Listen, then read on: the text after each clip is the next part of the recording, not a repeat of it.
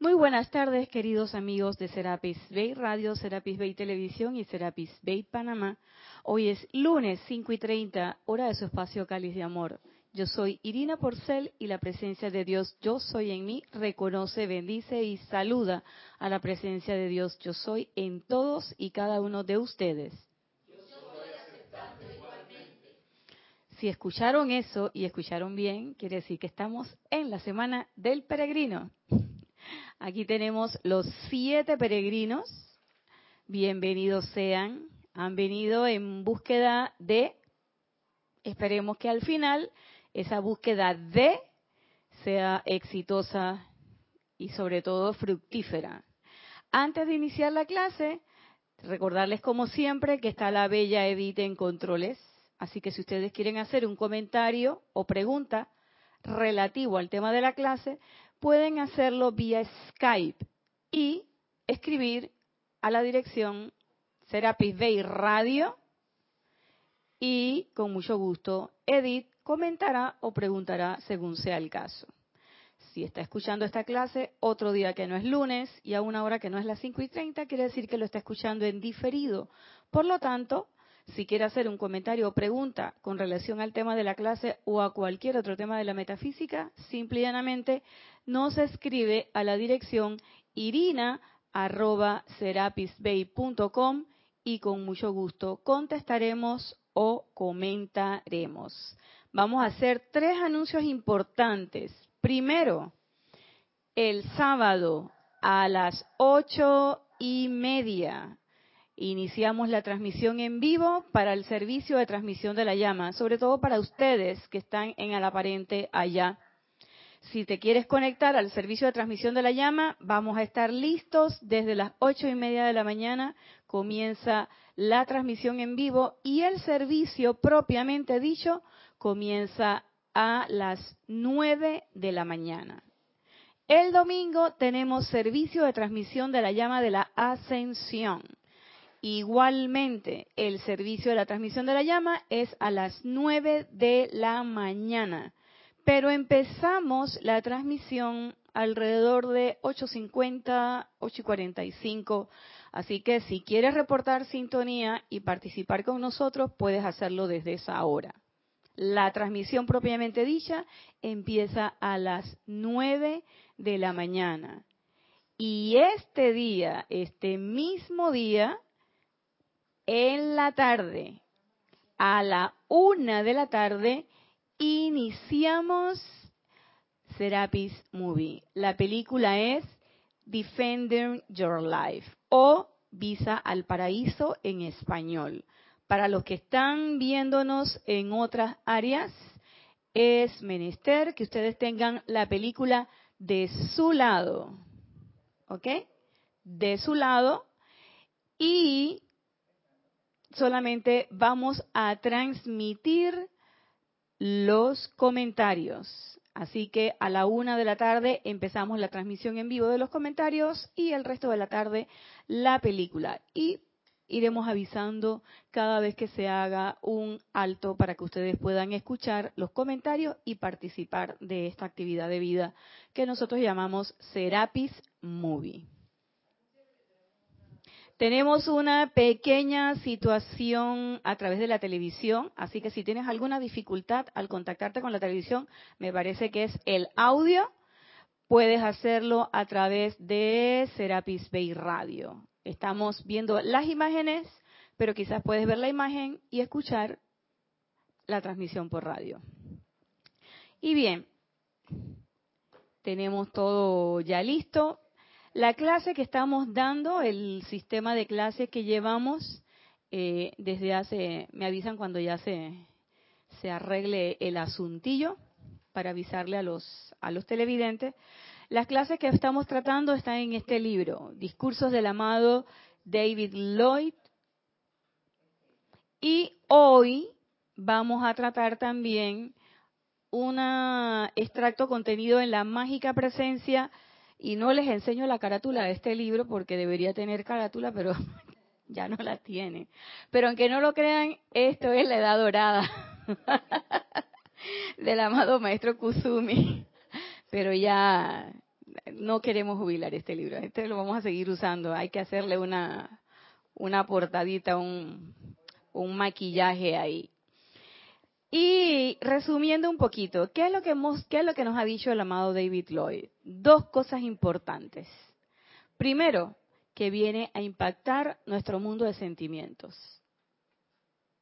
Vengo a impactar su mundo de sentimientos y que ustedes sientan, sientan, sientan el poder de mi logro victorioso. ¿Para qué? Para que caigamos en la cuenta de que ese poder del logro victorioso del amado Maestro Ascendido David Lloyd es un poder victorioso al que todos podemos acceder. Todos podemos llegar a donde Él llegó. ¿Qué es la cual o cuál es la diferencia entre Él y nosotros? Bueno, que Él tuvo una cualidad que ha sido muy acuñada para Él, el aguante espiritual. Él tuvo la perseverancia, la tenacidad para llevar a cabo el encargo que le dio aquel ser que se le apareció en la India y de buenas a primeras le dijo, busca al hombre con el cáliz de cristal. Esa escena está en la mágica presencia. Así que aquellos que quieran saber un poquito más de quién es el amado David Lloyd, no solamente es menester el libro con sus discursos, sino también darle una vueltecita a la mágica presencia, que es de los primeros libros que nosotros nos leemos para eh, poder eh, eh, entender un poco qué es él. Lo segundo que nos dice el amado David Lloyd y que hay que poner mucha atención porque él habla mucho sobre eso y es parte de lo que vamos a tratar hoy, es que los sentimientos son la, la planta eléctrica de tu cuerpo. Es el cuerpo emocional el que hace que todo se genere. A pesar de que decimos en un inicio, todo es mente, un pensamiento, forma todo, o si lo queremos ver desde las eh, desde las eh, ideologías orientales, cuando los hinduistas decían que Brahma estaba aquí y miró para arriba y no vio nada, miró para abajo no vio nada, a la izquierda, a la derecha, y entonces dijo Om, es decir, dijo yo soy. Entonces la palabra surgió. Los católicos dicen y el verbo se hizo carne. ¿Mm? Todas esas son historias y todas tienen un trasfondo espiritual único. Y es que surge el pensamiento, pero se impulsa con el sentimiento. Ese sentimiento es el que hace que las cosas lleguen a tener un nivel de logro.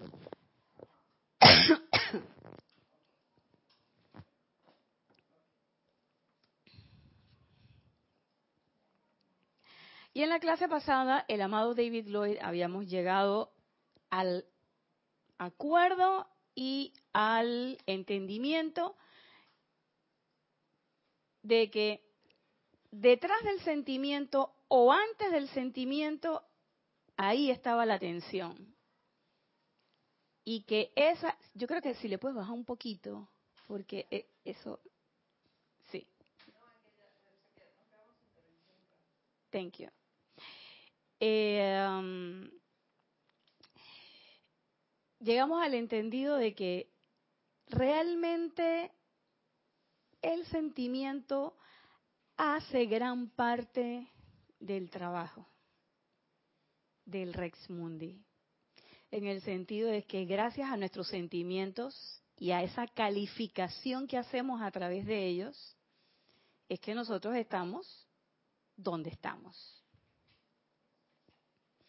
Entonces, buscamos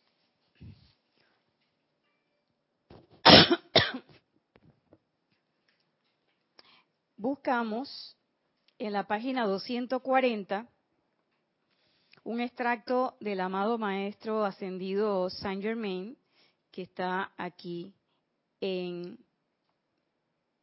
este hermoso libro, donde él dice, cuando la humanidad se ilumine lo suficiente para cesar de generar la malvada destrucción que se ha estado expresando hasta el presente, esto se hará. La humanidad mediante sus sentimientos irritados y destructivos y una poderosa fuerza mental ha poblado lo visible y lo invisible con pensamientos forma de una intensa pasión, odio, miedo y destrucción. Estos se le adhieren a los seres humanos que lo generan y también a otros que al tener sentimientos similares se abren ante tan maligna fuerza. Pero esa fuerza maligna que nosotros llamamos no es una fuerza maligna que está allá. Y entonces, es una fuerza que está aquí y ahora con nosotros. ¿En qué momento? Cuando sentimos. Y nosotros decimos, ay, pero yo no tengo pensamientos malignos, yo no tengo sentimientos malignos. Pero cuando tú dices, mm, mm, mírala a ella, vino en chancleta. Ese es un pensamiento destructivo. Y tú dices, pero no tiene nada de malo. No, pero se une con otros pensamientos. Ahí estás haciendo qué? Estás haciendo una separación. Y ese, esa expresión no solamente es con la boca, sino cuando dijiste así, se, ese es esto. O alguien te pregunta, ¿y cómo estás, Marcelo? Y Marcelo dice, ay, aquí, que no puedo oír nada en esta clase. No escucho bien ella no habla. Y tú dices, pero yo no estoy diciendo nada, pero ahí estás, ay, mira, que estoy aquí. Ese es un pensamiento, sentimiento discordante. Cada vez que tú aprendes la televisión y ves, ay, están matando gente en Siria. Ay, qué terrible. Un sentimiento discordante. Cada vez que te dicen, oye, pero es que mira, se devaluó el euro. ¿Cómo? ¿Que se devaluó el euro? Pensamiento discordante. ¿Por qué? Porque lo estás aceptando. Y ese pensamiento, que lo empujas con el sentimiento, porque ese suspiro implica que ahí te metiste de cabeza, te tiraste de cabeza a la piscina. Literalmente, recuerden que el agua son los sentimientos. Y te tiraste hasta el fondo, ¡pap! Llegaste. ¿Mm? Pero ¿por qué no se te ocurrió decir, oye, mira, que el euro está subiendo? No lo acepto, magna presencia yo soy, yo decreto en este momento la perfección y la provisión divina de toda cosa buena para todo el mundo, independientemente de lo que le pase al euro. ¿Por qué? Porque eso no es verdad, eso es una apariencia. Ay, es que no escucho. Magna presencia yo soy. Yo soy escuchando, yo soy sintiendo, yo soy viviendo. Qué bien, qué bien te ves, qué bien te sientes. Este ves una persona que aparentemente fea, sucia, hedionda, tú dices, ahí hay una magna presencia yo soy, yo manifiesto o exijo que se manifieste la perfección. Pero por supuesto, la perfección que se va a manifestar no es la que tú quieres, es la que es. Porque la perfección puede ser que huela como a mí me gusta. Pero si no huele como a ti te gusta, eso quiere decir que entonces eso de que huele feo, huele rico, sabe feo, sabe rico, es bonito, es feo, es blanco, es verde, es alto, es bajo. Todas esas son estas calificaciones. Las pasiones, el odio, el miedo, la destrucción. Y ustedes dirán, pero pasión, yo soy de lo más controlada. Mírame, soy bien controlada. No, la pasión tomando el ejemplo de esta tarde, es que esa vecina, yo estoy segura que se está refiriendo a mí. Ahí en ese momento, tú estás echándole más sala la sopa de la que quizás inicialmente tu vecina pudo haber echado. Estamos hablando de un ejemplo de una vecina que te tira indirectas y, y las indirectas son eso, que es lo que yo le digo a la gente. Yo tenía una colega que también andaba en eso. ¿Viste la indirecta que me tiró? Pues si la indirecta es indirecta. Si la indirecta te la tira, entonces así, y pasa. Allá el tonto que se queda en el medio que le toca. Pero yo no soy tonta, a mí no me va a tocar. Yo le cierro la ventana. Punto. Pero no, cuando yo la acepto, entonces ya no es tan indirecta. Se convierte en directa. ¿Por qué? Porque yo misma lo permití. Yo misma dije, ay, eso es conmigo. Oye, pero es que mira que estas mujeres de pelo largo y negro, y yo digo, eso es conmigo. ¿Por qué? Porque yo tengo pelo largo y negro. Pero el perro, yo también tengo dos perros. Ah, ese es conmigo. Dice Edith que ya tiene cuatro. Ya sabemos, Edith, tu amor por los perros. ¿Ibas a decir algo? A ver.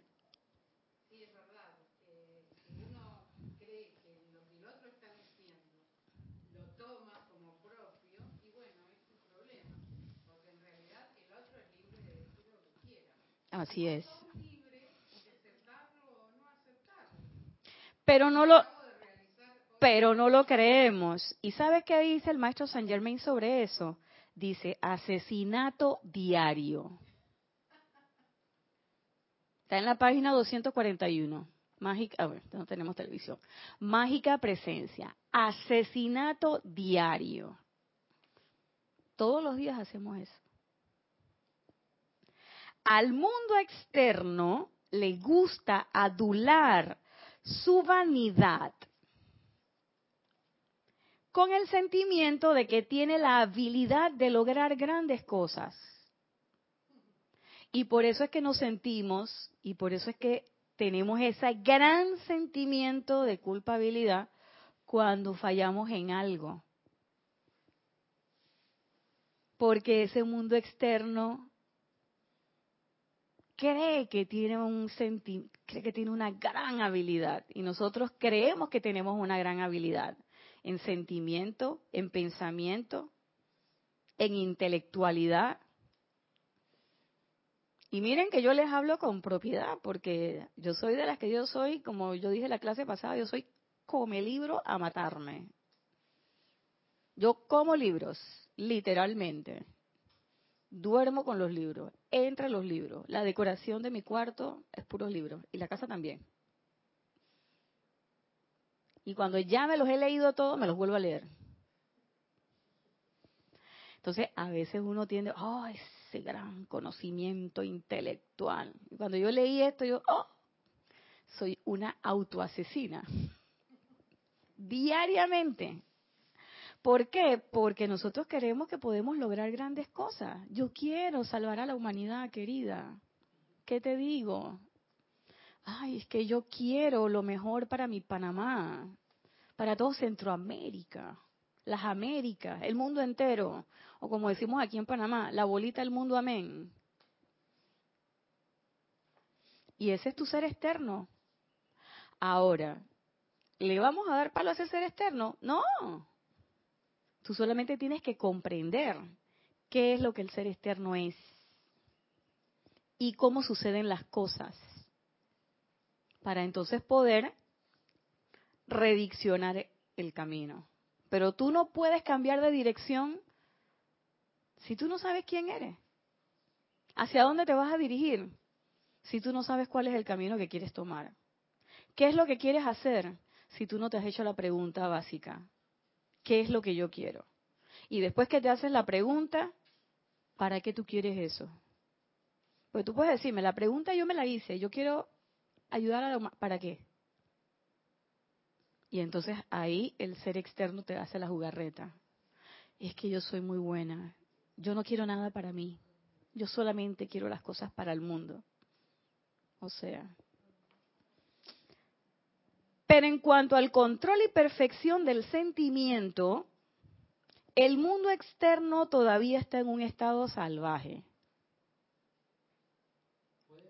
Ok. Pero en cuanto al control y perfección del sentimiento, el mundo externo todavía está en un estado salvaje. Claro, nosotros creemos que estamos controlados y perfeccionados y por eso es que no damos un esfuerzo más allá. Ya estamos en TV. Hello, ya estamos en TV. Hola. imagino que por ahí anda Emilio Narciso y, y compañía.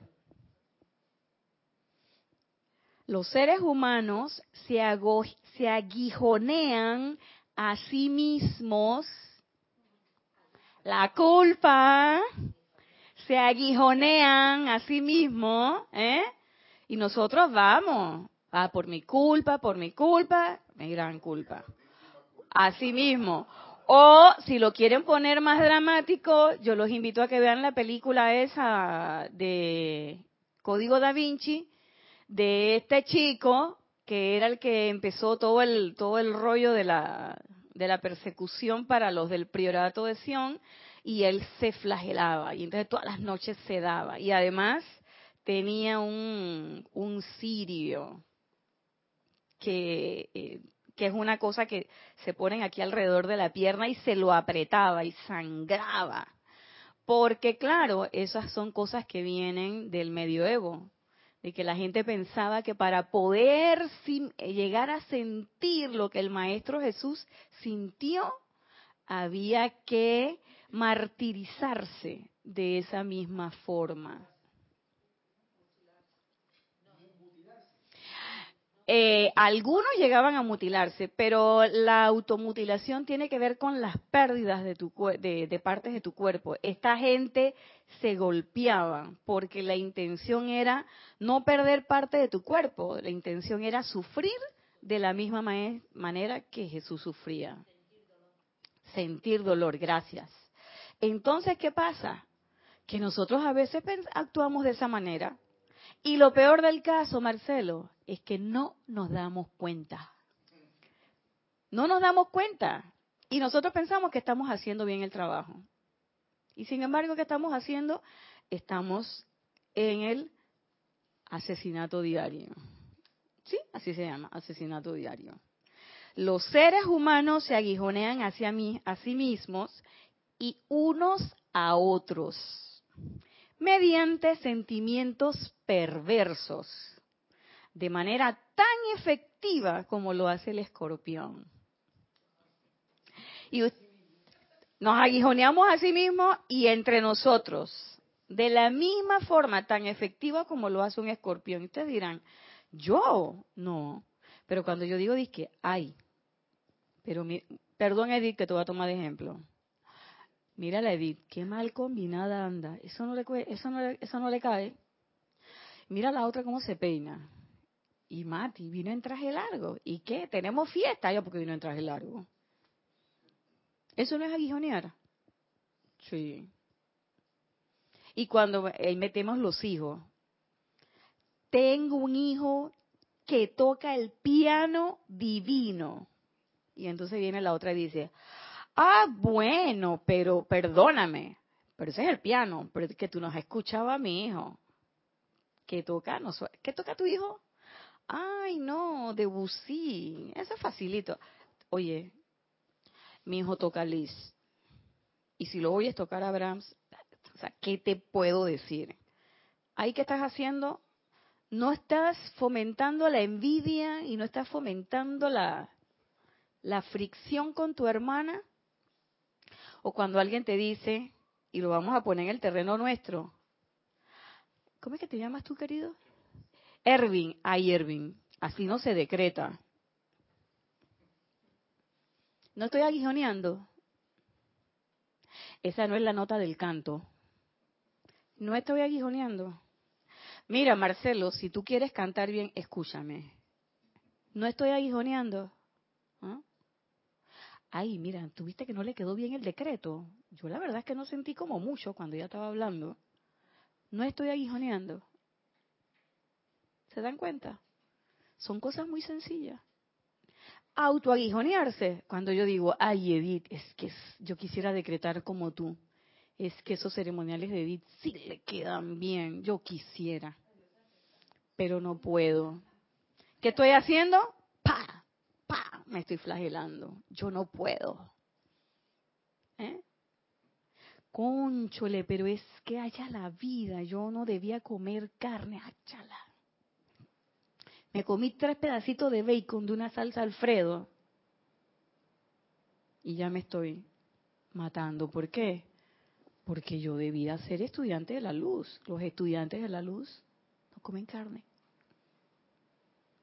O me tomé una cervecita ahí, tú sabes, ¿no? Mañana juega Panamá con Honduras. Y bueno, me puse la roja, porque nosotros la marea roja es la marea. Me puse la roja y estábamos ahí en el fragor y cuando le metimos los cinco goles a Honduras, yo me tenía que tomar mi cerveza. Eso no es el aguijoneo, el aguijoneo viene después. ¡Ah! ¡Qué horror! Un estudiante de la luz no toma cerveza, porque son bebidas alcohólicas. ¿Mm? O me sentí nerviosa, o estoy deprimida, he usado la llama de la ascensión, oye, no me resulta, y me mandaron antidepresivo. Y me los tomé. Ay, pero esa es sustancia. Y dice que no puedo tomar psicotrópicos, ni analgésicos, ni nada de eso. Me duele la cabeza y no puedo tomar una, una acetaminofén. O tengo una amigdalitis y tengo pus en las glándulas, pero no puedo tomar pastillas. No, los estudiantes de la luz no tomamos pastillas. Entonces, tienes ese sentimiento de culpa. Amén de los otros sentimientos de culpa de los que ya hablamos, que no lo vamos a plantear en esta clase. Pero lo hacemos de la misma forma que hace el escorpión. Claro, así como que tuviéramos la colita esa y cha, cha, cha, cha, nos estamos echando. El sentimiento predominante en nuestro mundo moderno es terriblemente maligno cuando quiera que las personalidades se oponen y critican a aquellos que disienten con ellas. Yo caí en la cuenta que cada vez que yo decía, eso no es cierto, estaba en esa posición. De que cada vez que alguien decía, sí, porque no sé qué, eso no es cierto, los maestros ascendidos dicen tal cosa, yo estoy en esta posición de que cada vez que yo me enfrento con un hermano que puede ser adventista, bautista, metodista, todas las istas que hayan, budista, hinduista, y decirle, no, no, no, no, esa, esta es la enseñanza de verdad, la de los maestros ascendidos. Esa es de otra dispensación que ya, ya pasó. Oye, estamos en la época de, estamos en la era de Acuario, no estamos en la era de Pisces. Eres una pisciana, rezando y haciendo cosas estoy en esta posición. So pretexto de que estoy defendiendo a los maestros ascendidos. So pretexto de que quiero la paz para el mundo. So pretexto de que yo quiero lo mejor para ti. Y no nos vamos a ir más lejos. Cada vez que tú llegas y tú le dices, en el entusiasmo, en el calor y la cosa, y tú le dices a tu hermana, o a tu papá, o a tu mamá, o a tu hijo. Mira, esto es lo que tienes que ver. Esto es la verdad. Desecha todo esto. Tú tienes que aceptar a la presencia. Si tú llegaras a sentir lo que yo siento, es que esto es tan maravilloso. Estamos haciendo esto. Porque entre otras cosas estamos siendo irreverentes con la vida, pero nosotros somos terriblemente malignos cuando nuestras personalidades se oponen y critican a aquellos que disienten con nosotros. Amén de la parte política, que si el Brexit, que si Macron, que si no sé. Y entonces, mira cómo se pudo casar con esa mujer tan vieja. Oye, todo el mundo o casi todo el mundo estuvo en ese, como decimos aquí en Panamá, en ese wing, o sea, en ese circuito. Eh, Cuando, oye, cuando el hombre salió, qué bonito lo vimos caminar, es el caminar del solitario, pasó, pasa por el Louvre y llega, ah, todo muy lindo, todo, y cuando sube la mujer, ¡clac! que le toma la mano, todo el mundo que, ¡oh! Esa es la mujer del presidente. No puede ser. ¿Y a ti qué te importa? ¿Tú lo conoces? No. ¿Tú vives en Francia? No. ¿Tú votaste por él? No. ¿Tú de dónde eres? No, yo soy de Churuquita chiquita aquí en Panamá. ¿Y a ti qué te importa? Proporciones guardadas, las vecinas. ¿Qué quieres que te diga, querida? Las vecinas. Tú llegas a las 3 de la mañana y están las vecinas y qué? ¿Y está con quién llegó? Entonces de repente van tus hermanos de aquí, peregrinos, te, visitan y tú amorosamente ofreces tu casa y resulta ser que no llegaron las compañeras, sino que nada más llegó Marcelo, Ervin y Alejandro. Y la gente dice, oye, y metió tres hombres en su casa. ¡Ah! ¡Qué terrible! ¿Qué le pasará? Pero vamos a poner la bola diferente. Los tres hombres no llegaron y llegaron las tres chicas. Yo no sabía que ella era rara. Metió tres mujeres en su casa. o sea, de todas maneras estamos como la bola de ping-pong para allá y para acá. Entre estar y no estar. ¿A ti qué te importa? Y cuando se forman las discusiones, como yo les digo a mis compañeros en el trabajo, ah, pero entonces ¿quién ganó la discusión? Digo, no, aquí no gana nadie la discusión. Lo importante, sobre todo en el trabajo que nosotros hacemos, en este trabajo científico, es la discusión en sí que se generan nuevos temas, se generan espacios de reflexión, la gente está hablando, está aportando, lo importante es el intercambio. A mí no me interesa si yo gané o si él ganó. Y me dice el muchacho, dice, ay, así no tiene gracia. Sí, yo lo que, yo lo que quería saber es cuál fue el punto de vista que ganó. Ningún punto de vista ganó, todos son buenos. Dice, ah, no, doctora, así no es la cosa. Aquí alguien tiene que ganar. Y entonces en ese momento yo sentí la tentación de ir y decirle, no, estás equivocado, porque no siempre se puede ganar, no sé qué. Y yo dije, digo, no, está bien, esa es su opinión, déjalo que siga por ahí, y en algún momento él caerá en la cuenta de sí o no, pero de todas maneras no es mi obligación cambiarle su opinión porque no es ni mi hijo ni mi discípulo y para acabar de fregar, no es mi subalterno. Así que a mí no me corresponde. Y ya, ahí quedó. Pero nosotros no nos quedamos ahí, nosotros lo jalamos el hilo hasta el final, a ver quién es el que gana. Porque aquí hay que ganar o perder. Y yo recuerdo cuando Jorge nos decía, ¿tú qué quieres?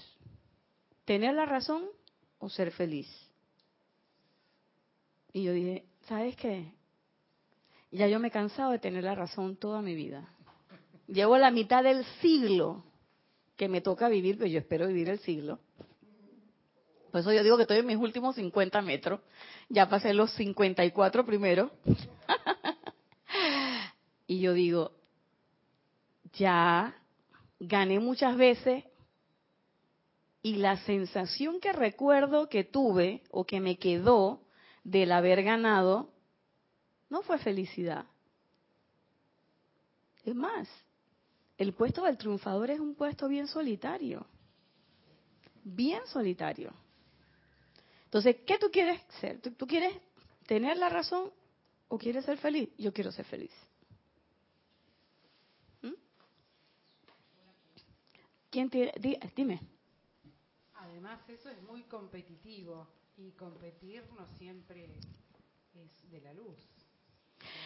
Bueno, hay cosas, por ejemplo, a mí me gusta mucho el espíritu que se mueve cuando vienen eh, algunas competencias internacionales por etapas, por periodo, como los mundiales de fútbol, las olimpiadas, donde tú ves que, eh, salvo muy raras excepciones, mucha gente dice que va por el oro y todo lo demás, hay llanto y todo lo que tú quieras, pero tú ves que hay una especie de solidaridad entre todos los atletas y nadie, incluso los que ganan, que te dicen, hey, yo voy por el oro, no sé qué y tal, pero ninguno anda después restregándole la medalla del oro al otro. Por el contrario, se abrazan. Y a mí me gusta en el fútbol, por ejemplo, que se intercambian las banderillas, que cuando terminan en los campeonatos, en el último campeonato que vi, estaba, bueno, uno que no voy a decir, eh, pero uno que, que, falló un gol, pero era un golazo y lo falló eh, un chico por ahí que, que todo el mundo pues quiere mucho y, que dicen que es el mejor y falló ese gol. Y ay, el tipo estaba ahí, estaba llorando y todos, hasta los, los que habían ganado, fueron donde él abrazarlo, a decirle, pero tú eres el mejor, no te preocupes. ¿Sabes? En ese momento yo digo, ¿sabes qué? Esta gente, ¿por qué juega? Porque les gusta. No hay, no hay, eh, las competitividades que, que, a veces nosotros nos enfrascamos. Yo creo que los del problema no son los que juegan, somos los hinchas, que nos andamos matando y nos queremos sacar los ojos y allá abajo los, los jugadores del, en el partido están compartiendo. Hoy ganaste tú, mañana gano yo. Eso es así. Es que ahí están midiendo la destreza, es otro tipo de competitividad. Exacto no es la misma de la mente, ¿no? Claro, porque en la mente no es destreza, en la mente es yo soy mejor que tú. Yo sé más que tú. Ay, y tú no te sabes eso, Elber. Oh, ¿Cómo es que? Elber. Ervin. ¿Tú no te sabes eso, Ervin? Ay, pero yo, ¿cuántos años que tú tienes en la metafísica? Ya eso es como para que tú te lo supieras. ¿Mm? ¿Sí o no? ¿Sí o no? Nosotros nos portamos así, y no solamente con los demás, sino con uno. Yo me acuerdo cuando yo estaba al inicio de la metafísica y decían algo, yo en la noche llegaba a mi casa y buscaba el libro, lo leía, y le preguntaba a mi instructor y yo decía, no puede ser que yo no me sepa eso, espérate. ¿Eso qué es? Espíritu de competencia. En ese momento no estoy compitiendo con nadie, pero me estoy aguijoneando yo misma. Ya dejé de hacerlo porque ya no se trata de cuántos libros te has leído, ya no se trata de cuánta información tú tienes en tu cerebro, que sabemos que es maravilloso. Hay 10 mil millones de neuronas que tú puedes utilizar y de posibilidades neuronales para analizar. Pero esas 10 mil millones de neuronas no te van a hacer ascender. Porque la ascensión no tiene que ver con tus 10 mil millones de neuronas. Y como dice el amado maestro Saint Germain, el sistema nervioso está hecho para qué? Para que sea el canal perfecto por donde fluye la energía divina. No para que sea el dueño de la energía, sino simplemente, simple y llanamente el canal perfecto para que fluya. De eso se trata.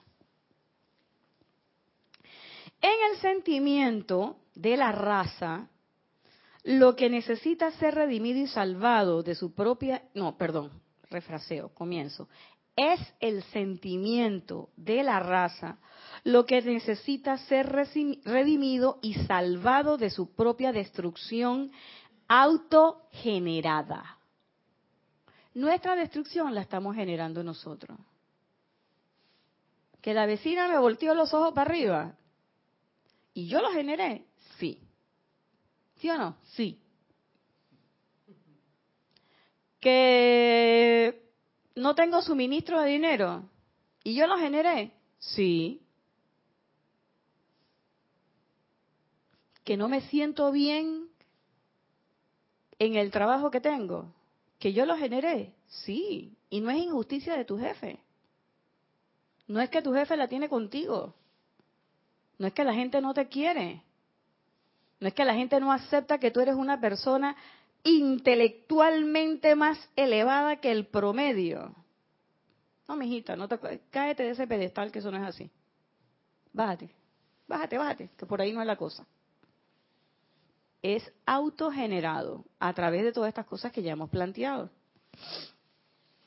En tanto que el individuo no entienda la necesidad de autocontrol en cuanto a sus sentimientos en la conciencia de vigilia, es decir, en la mente externa, le será imposible mantener cualquier movimiento permanente hacia una naturaleza constructiva.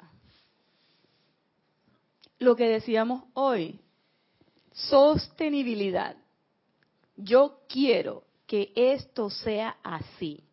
Y yo era una de las que yo le preguntaba a la presencia, magna presencia yo soy, dime por qué diantres yo no puedo sostener el resto del día esta sensación que tengo en este momento de realización. ¿Por qué me tengo que poner brava? Porque se me atravesó el conductor del metrobús. ¿Por qué me tengo que poner brava? Porque me pasaron tres o cuatro cosas. ¿Por qué me tengo que poner brava con mi hijo? O con mi prima, con mi tía, con el que sea. ¿Por qué? Simple y llanamente porque no entiendo la necesidad del autocontrol. Para mí el autocontrol era un concepto meramente intelectual. Y yo veía el autocontrol con represión. Me callo. Me quedo quieta. Así como le decimos a los niños, yo le decía a mi hijo, cinco minutos en la parte, en, el, en la esquina, en la esquina de, de afuera, pero la esquina estaba dentro de la casa y la esquina de afuera que era, así como está, como está el, Elvin, Ervin, así. Y entonces mi hijo lo tenía tan autosugestionado que él solito yo le decía, no te puedes desatar hasta que pasen tres minutos. Y si él se podía desatar, él podía abrir las manos, pero él estaba tan autosugestionado que él se quedaba ahí y, tú lo veías que hacía como fuerza, como que se quería y no podía. Era el mismo, pero yo era la que era, la causante de eso. Entonces, eso no es autocontrol. Yo no le estaba enseñando autocontrol. ¿Cuándo yo comencé a enseñarle autocontrol? Cuando yo lo dejé que tomara su decisión y que empezara a aceptar las consecuencias. Y empecé a enseñarle estas consecuencias son producto de lo que tú decidiste. ¿Tú no quieres que te pase eso? Piensa mejor qué es lo que vas a hacer. Y a veces él me decía, pero mamá, no sé qué voy a hacer. Y tú no me puedes decir. Digo, no, porque yo no soy la que estoy pasando por eso. Pero ¿y si me equivoco? Bueno, te equivocaste. Y entonces, ¿cuándo lo voy a hacer bien? Cuando tengas la suficiente experiencia para no equivocarte. Entonces, ¿qué me hacía él? Me decía, ah, mamá, me decía así, tenía ocho años, hoy tiene 19. Y a veces yo le pregunto, ¿y entonces? Dice, no, pero ya no me importa si me equivoco. ¿Y entonces? Dice, bueno, si me equivoco lo vuelvo a repetir. Y digo, ok, así es. Ya no le puedo decir nada, ya tiene 18, ya es un ya es un mayor de edad. A ver, ¿qué tenemos en chat? Olivia Magaña, desde Guadalajara, México, dice, Dios los bendice, amados peregrinos, y a todos por doquier. Bendiciones. Bendiciones, Olivia. Saludos hasta la bella Guadalajara. Hermosa Irina, gracias por esta bella clase. Caigo en la cuenta la cantidad de energía que desperdiciamos en aguijonear a los demás. Pienso que en una crítica o condenación se me van muchos días o meses de decretos y meditación Seré más cuidadosa en lo que estoy pensando, sintiendo y hablando. Así mismo es, Oli. En ese aguijonear, y ahí es donde se pierde energía. Ahí es donde se pierde energía. No es de otra forma. Y es menester establecer ese hábito de autocontrolarnos de tener también autovigilancia, de que no dependamos de otra persona que nos venga a decir lo estás haciendo bien, lo estás haciendo mal. El papel del instructor es muy importante, eso es cierto, pero nosotros no podemos tomar al instructor como un bastón. Y yo sé, no me importa cómo yo me equivoco, porque yo sé que mi instructor está ahí y me va a decir, Marcelo me va a decir, Nadia, hiciste mal, obraste mal, y te voy a decir cómo puedes hacerlo bien. no es que tú vas a desechar la figura de tu instructor, no, pero tampoco le vas a imponer una sobrecarga adicional, porque ahí no hay crecimiento, no hay expansión de conciencia, no hay aprendizaje y no puedes no, no puedes establecer eso como parte tuya, no puedes formar entonces parte de tu naturaleza. Para que forme parte de tu naturaleza, tiene que establecerse como un hábito y tiene que y tiene uno que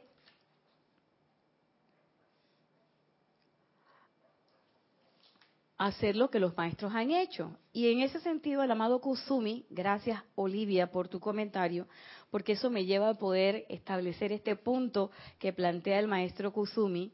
Dice, para convertirse en un maestro, es menester que controlen la energía de su propio mundo, sin que importe cuál pueda ser la presión del mundo de la apariencia. Para convertirse en un maestro es menester controlar nuestra energía de nuestro, nuestro pequeño círculo de influencia. El amado David Lloyd nos decía o nos dice en los primeros capítulos del libro que independientemente de que él tenía su mundo financiero resuelto, porque en efecto lo tenía, él pudo haberlo malgastado. Y pudo haber hecho, uff, cuánta gente nosotros no sabemos que tiene fortunas que se malgastan. Y sin embargo, el que hizo se mantuvo siempre constante. ¿En qué? En un objeto de su atención, que era encontrar a esa persona que le había dicho el maestro en la India, el hombre con el cáliz de cristal. Él sintió en su corazón ese llamado y tuvo la suficiente entereza y fortaleza, aguante espiritual para llegar a ese punto. ¿Y por qué? No porque él de buenas a primeras estaba así, sino porque ya venía desde mucho tiempo ejercitando eso. Creó un momentum, un ímpetu energético, que en el momento en que apareció el maestro, él pudo desarrollarlo.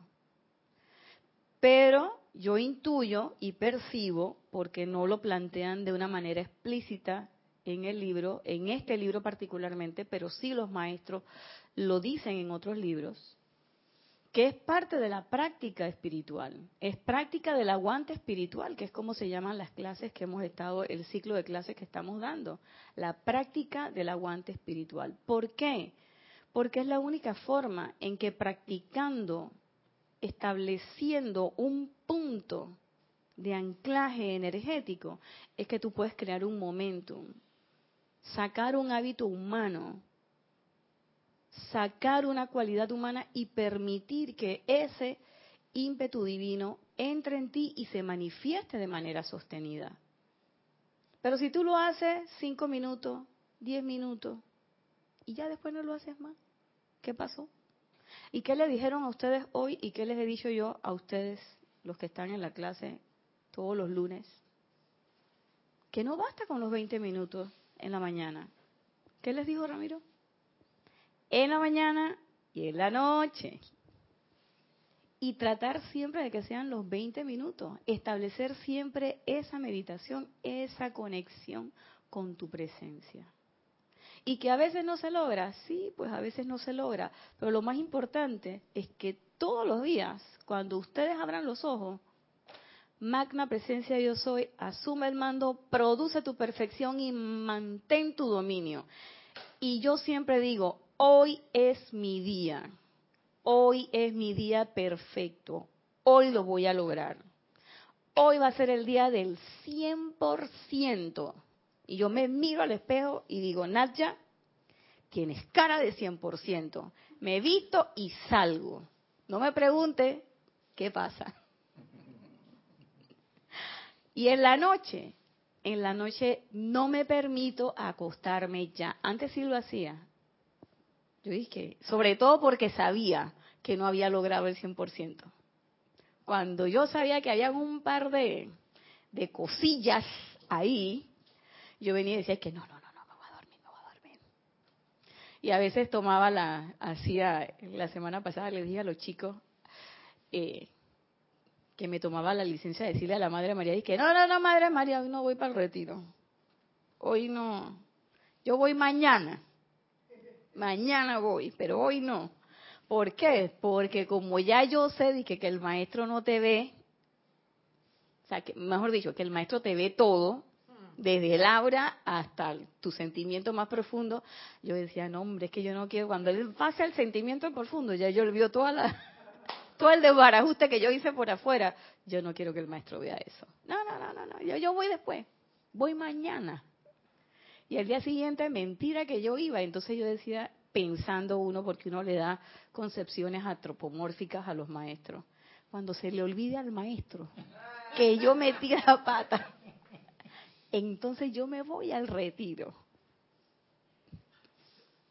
Claro, ahora yo lo digo y me río, pero en esos días me tenía un complejo de culpa impresionante.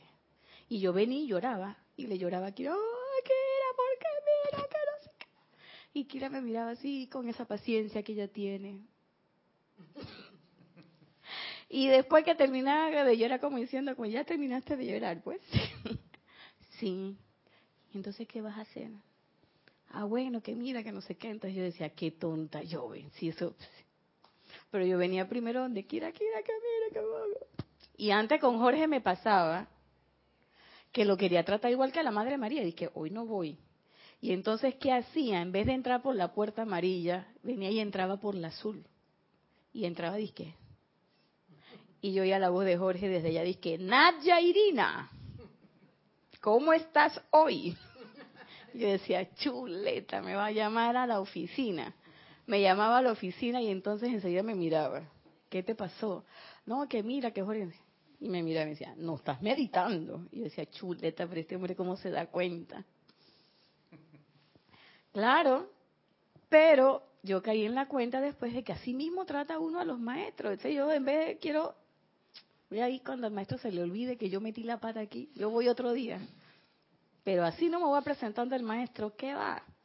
Entonces, mientras yo esté en eso, yo no estoy ejerciendo control, ni estoy siendo maestro de mis propias energías. Entonces, por más que yo le diga al maestro, maestro, yo quiero ser como tú, no voy a ser nunca como el maestro, porque no ejerzo ni siquiera cinco minutos, cinco segundos, ese control. Y ningún maestro te dice, tienen que estar 24 horas, 365 días al año con atención en la presencia. ¿Qué es lo que te dice el amado maestro San Germain? Te dice, mira, no vamos a pelear. Palabras más, palabras menos. Por supuesto que San Germain no habla así, ¿no? Pero él te dice, no vamos a pelear. Dame cinco minutos de tu día. Cinco minutos de tu día. Y vamos a invocar el fuego violeta bien, visualizando, sintiéndolo, decretándolo. Vamos a hacer ese trabajo. ¿Mm? Y ni eso. Te lo dice el Moria. El maestro Kuzumi te dice, ok, no me dejes el 100%. ¿Cuánto es que tú puedes dar? 5%, ok, ese 5% que tú puedes dar, vamos a darlo a full. El maestro David Roy dice, el 90% de tu energía, eh, perdón, el 10% de tu energía es para que la uses en lo de todos los días, eso es lo que nos dan para que comas y descomas, para que hagas todas esas cositas que a uno le gusta hacer, para que te tomes tu cervecita, para que chismees un poquito, para que te pelees con la vecina, para que digas 40 mil veces yo no puedo, yo no sé, yo no soy, qué mal que me he portado, o que diga este presidente, este diputado, este jefe, tal por cual, para eso son tus 10% de energía todos los días y te despiertas en la mañana, en la noche te acuestas y dices, concha, de este país, que no sé qué, que... Te dormiste, te olvidaste de ir al retiro, por supuesto hiciste la de Nadia, yo no voy a ir, no, así bravo yo no me voy por la Madre María, no, yo me quedo hoy aquí. Y al día siguiente te despierta y vuelve la misma cosa. Otra vez, ay, que subió esto, ay, que mira esto. Otra vez a pelear con la vecina, otra vez a pelear por... Otra vez a la cosa, a corretear a la mujer, a corretear al hombre. Para eso, 10%. Es todo lo que necesitamos. Es todo lo que nos dan. Ah, pero yo quiero más energía. Entonces tienes que aprender a tener autocontrol. ¿Por qué? Porque si así descontrolado como estás, te incrementan la cuota energética. ¿Saben lo que podríamos hacer? Freír a medio mundo. Entonces, gracias a los maestros, gracias Magna Presencia Yo Soy, que tú eres bien inteligente. Tú sabes cuánto es lo que yo necesito. Y por eso cuando uno solicita cosas, o, o la solución de situaciones, ya antes yo pedía las cosas, yo pedía hasta el número del cheque. Si yo quiero que el número sea tal para que vaya directo, no pase por aquí, ni siquiera pase por control fiscal, me lo den directo y no me dan descuento de impuestos. Yo hacía mis decretos así. Pregúntame cuántos cheques me llegaron. Ninguno. Ahora no. Ahora qué, ¿cuáles son los pedidos de uno? ¿Sabes qué? Y tú conoces mi requerimiento, mira. Tú sabes cuál es mi requerimiento. Así que eso es lo que yo pido. Que se abran las puertas. Y que todo lo que tenga que fluir, fluya de manera abundante y de manera perfecta. Y ya. Y hay veces yo una vez dije un, dije un ejemplo aquí y acá la compañera, la ilustre chatera, después me dijo, tras bastidores, tras cámara, me dijo, oye, pero el carro te llegó. Yo decía, yo no tengo carro, yo necesito un carro para moverme, que no sé qué. Entonces yo tengo un amigo que me presta su carro cuando él no está aquí en Panamá. Y cuando él está aquí en Panamá, también. Entonces tengo carro, gracias. Entonces yo dije, yo pedí cómo movilizarme. Yo no pedí que fuera mío, pero lo tengo. Y cuando yo levanto la mano, el taxi está ahí y el taxi no me dice no voy. Y yo le digo, oye señor, que mire que voy hasta Parque de Febre. Venga, yo la llevo. Y yo dije, guau. Me monto en el metrobús y va vacío. Tengo todos los asientos para escoger. Y si voy en el metro, ese sí no me gustó mucho porque yo creo que me vieron como cara en la tercera edad. Estaba lleno y me dieron el puesto. Y yo me quedé pensando y que debe ser que tengo cara como de la tercera edad, de jubilada. Pero bueno, entonces él dice, eh, el maestro Kuzumi dice, sobre la mente, esta mente humana es una poderosa creación que no solo es una entidad individual, sino también una entidad masiva, la cual constituye el poder controlador del ser humano promedio. ¿Mm? El controlador. Entonces la pregunta es, ¿quién yo quiero que me controle? ¿Quién yo quiero que me controle? No estoy diciendo magna presencia yo soy, asume el mando. Entonces, si estoy dejando que mi mente externa me controle, si estoy dejando que las cosas externas me controlen, ¿qué estoy haciendo? ¿No es eso un contrasentido? Total. Es una locura, como dice Albert Einstein. Queremos tener cambios en las cosas, pero seguimos haciendo siempre lo mismo y de la misma forma.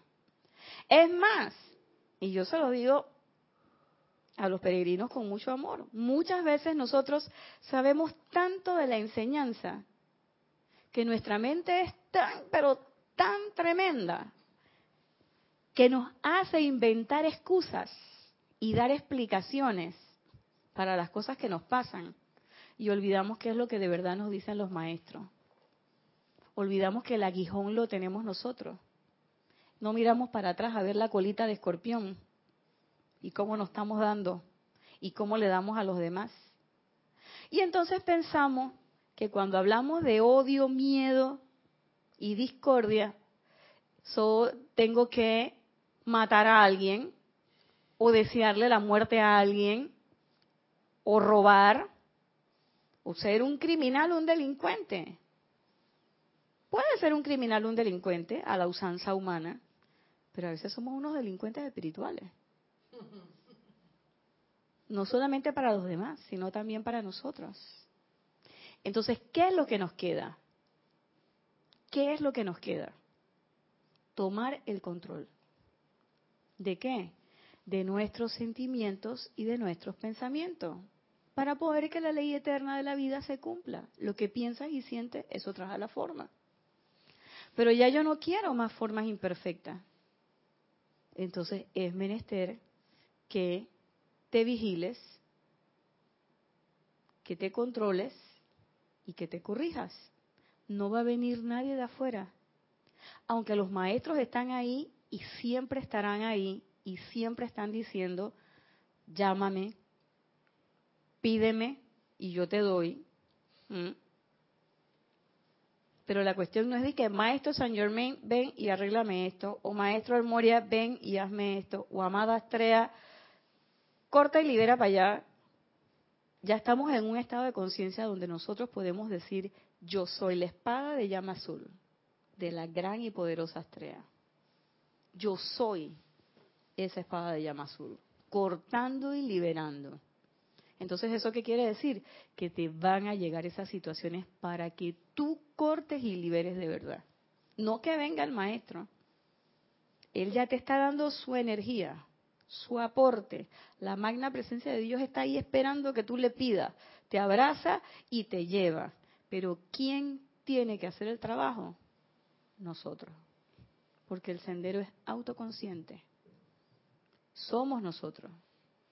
Nosotros fuimos los que pedimos. Aquí nadie nos mandó. Nosotros vinimos. Y el domingo lo vamos a ver en la película. Nadie nos mandó. Nosotros vinimos. Y es más, convencimos gente para que nos firmaran el proyecto y te dieran la chequera. Sí, tú dices que sí, sí, convencimos gente. A esos siete del tribunal kármico, nosotros. Y ellos creyeron y dijeron, hombre, la verdad es que sí, mándalo. Y entonces ahora uno dice, dice, oye, pero ¿cómo me mandan así? No, hombre, me hubieran mandado así como Marcelo, yo quería medir un 80 y me han mandado toda chiquitita, unos 50, unos 60, no, hombre, no. O yo quería ser así linda, como la chica polaca, rubia, hermosa, ojos claros, y me han mandado todo así. Ay, no, maestro, eso no se hace. No. Autocontrol. Es la única forma para poder ser y convertirse en un maestro.